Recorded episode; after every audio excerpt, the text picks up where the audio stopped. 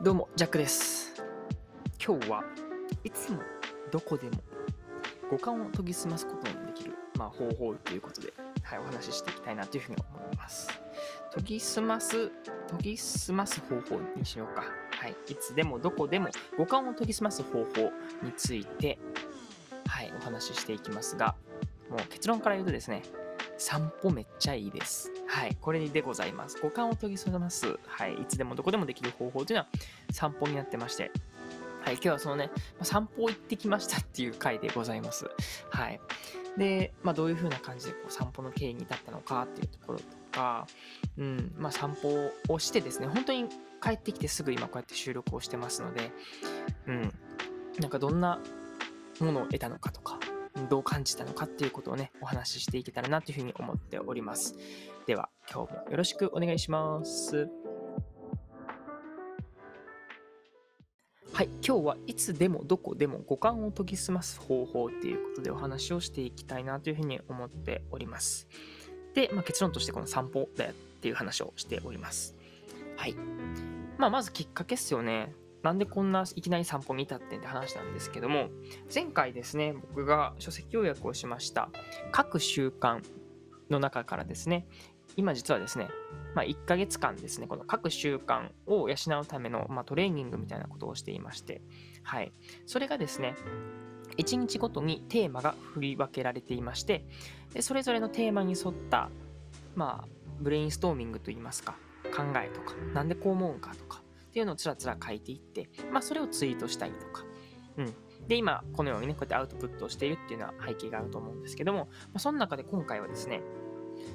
今一番やりたいことっていうようなテーマでありまして、うん。で、いろいろね、その、今一番やりたいことみたいなのを書いたんですよ。まあ、いろいろって言ってもね、うん。まずそのね、今一番やりたいことの中でも、まあ、そもそもね、こうやって時間とかね、お金にこう縛られている状況、今現在。じゃあもしこれがお金に縛られなかったらどうだろうとかね、その縛られる縛られないっていう制限があるないっていうので、一旦ね、分けまして。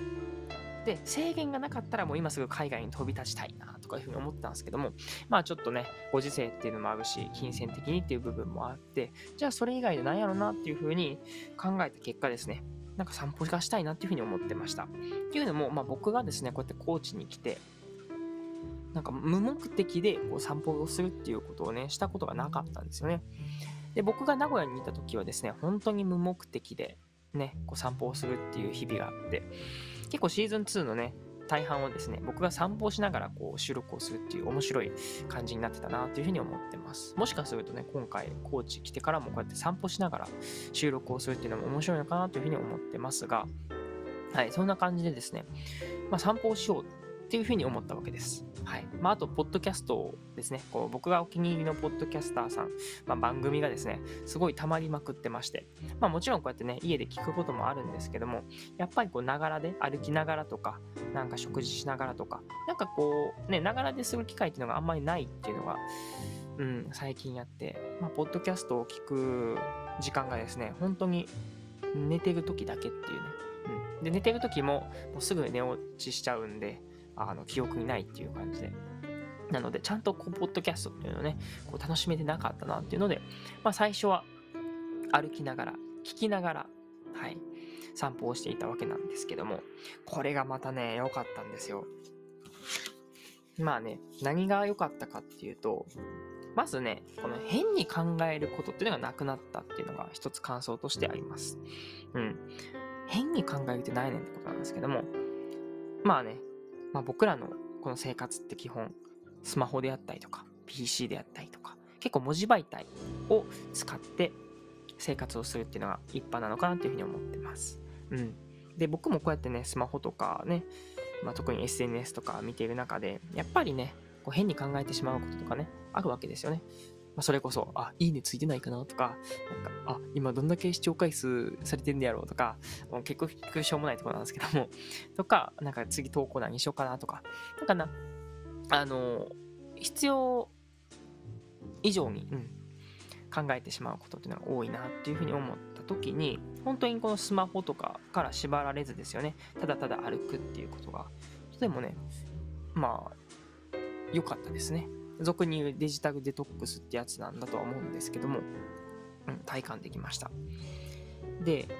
まあ、なんでこんなね、この変に考えてしまうのかっていう理由も考えたところ、結構ね、僕の中ではこの文字情報、うん、とかがすごい多いのかなっていうふうに思ってます。こうやって変に考える理由がね。じゃあ一方、それに対するものっていうのは、まあ文字情報ではないもの、非文字情報っていうふうに置いたときに、例えば風景とかね、その植物とかね、動物とかを見るとか、うん、文字ではないですよね。うん。っていうのが、すごいね、心と体をね、満たしてくれるなっていうふうに感じました。うん。特にね、その、心が動くことっていうのはすごい多かったです。歩いてて。うん。まあ、例えば、あ水面が、本当にね、鱗のようにたなびいてる。うん。たなびくっていうのが流れてる？うん。キラキラしてましたね。とか、まあ、歩道を歩いてたんですけども、クソ狭くて、もう車とぶつかるんちゃうんかなっていうぐらいの、はい、狭い道路を歩いてたりとか、あともうめっちゃ空気美味しいですし、でまあ、自分が住んでるところもね、そこそこ山なんですけども、もう今回散歩コースはもうザ山を歩いてました。ほんならね、本当に空気も空もめっちゃ綺麗。うん。だし、やっぱ車のね、騒音とかは本当にないと。ぱ都会におるとね、やっぱ何かしらこう車の音とかが聞こえるとは思うんですけども、そんなんも全くなしですね。うん。で、本当に木の葉がこうカサカサ言う音とか、あと鳥のさえずりとか、風の音とか、っていう本当にナチュラルな音しか聞こえないっていうのがね、またまたこう貴重な時間となったなっていうふうに思ってます。うん。で、やっぱこうやって心が動いたなって思った時も、あの、実はですね、この、最初ね、こう歩きながら、しかもこうポッドキャストを聞きながら散歩をしてたわけなんですけども、なんかね、ふとね、ちょっとイヤホン一旦外してみようというふうに思ったわけですよ。外したらですよね、本当に五感が研ぎ澄まされました。うん。まあ、ね、こうやってポッドキャストを聞きながら、その人のね、声とかを聞きながら練り歩くっていうのも本当に素敵な時間やったし、そこから生まれたね、あ、次ちょっとポッドキャスト喋ってみたいなとかのアイディアも生まれたんですけども、やっぱね、まあ、ポッドキャストに耳は集中している分ですよね。そういう、今、歩いている音とかが全然聞こえなくてですね。本当にイヤホン外した瞬間から、あ、自分の今歩いてる音ってこんな感じなんやとか、え、こんなクソ生えてんねやとか、なんかね、本当にいろんな感覚っていうのが一気にね、研ぎ澄まされるっていうような感覚がありました。うん。やっぱこういうの定期的にね、挟むのはすごい大事だなっていうふうに思いましたし、特に僕はね、こうやって田舎に暮らしているっていうことなんで、そういったもうね、外部の環境から外れるっていうことがね、本当に一般、何不自由なくできるっていうのは、すごい田舎のメリットかなというふうに思ってますんで、なんかこれからもね、そうやって、うん、まあ今回もですけども、まあ、メモ、手帳を片手にですよね、ただただ練り歩くっていうことをしまして。で、まあ、最初ね、こう着いたところが神社やったんですけども、本当にこう、老朽化したっていうのかな、うん、すごい古い神社でして、夜とかはちょっと行きたくないレベルの、ちょっとね、あの、怖い感じだったんですけども。で、そこにね、ちゃんとそのコンクリでかな、その道が、獣道ではなく、コンクリでこう道が舗装されていて、舗装っていうほどね、めっちゃ綺麗なコンクリじゃないんですよ。だいぶ昔に使っ作ったやろなって思われるような、このコンクリ道をですね、ひたすら寝る歩いてました。んで、歩いて歩いてもね、ずっと続いてるんですよ。かれこれですね、片道1時間ぐらいかけて歩いたんですけども、え、これいつまで続くんやろみたいな。んで、なんかね、ちょっとこう、不安の方が勝ちまして、いや、このまま行っちゃうともしかすると自分迷子になっちゃうなとか、あのなんかあの、身の危険を、そこまではね、なんか感じてないけども、まあ、一旦帰ろうかなっていうことで、帰って往復して、計2時間ぐらいですね、散歩を楽しんでおりました。うん。ちょっとまたね、機会があったらですね、次、本当にあの道の先に何があるんだろうかっていうのはすごい気になってて。うん。っていうなんかね、冒険心みたいな、うん、ものも生まれまして、なんか、久しぶりに思い出したのが、やっぱこう、小学校とかね、こうゲームしてて、なんか RPG、例えばドラクエとかですよね。僕は結構ドラクエとかファイナルファンタジーとかをやってた身なんですけども、やっぱあの、何が一番面白いかって、いっちゃん最初かなっていうふうに思ってます。いっちゃん最初の、まあ、だんだんこう、ね、操作も分かってきてほ、んで、新しい武器を購入してとか、新しい村に行って、新しい道を歩いてみたいな。なんかまさにそんな感じの、なんか疑似体験した感じなんか、え、ダンジョンあるやんみたいなね。その、僕やったらその神社に行った時に、え、めっちゃダンジョンやんこれみたいな。で、進んでいくと。なね、道があって、ひたすら歩いて歩いてって感じで。それがまるでね、うん、なんかドラクエとか、うん、そういう RPG 感がね、ちょっとこう、連想できるような、ちょっとワクワク感みたいなのをね、感じることができました。うん、めっちゃ良かった。って感じでですね、まあ本当にこの散歩を通してですね、いろんなことをね、得ることできました。まあ、それこそ、ポッドキャストのネタが増えたりとか、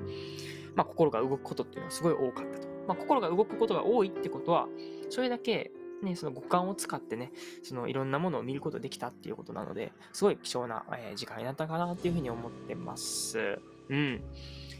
ね、皆さんもよかったらですね、こうやって、まあ、いつでもどこでもですね、こうやって散歩っていうのはね、楽しめるものではあると思うんで、いやいやいや、そんなおじいちゃんのことできるかいって感じはあると思うんですけども、一旦ですね、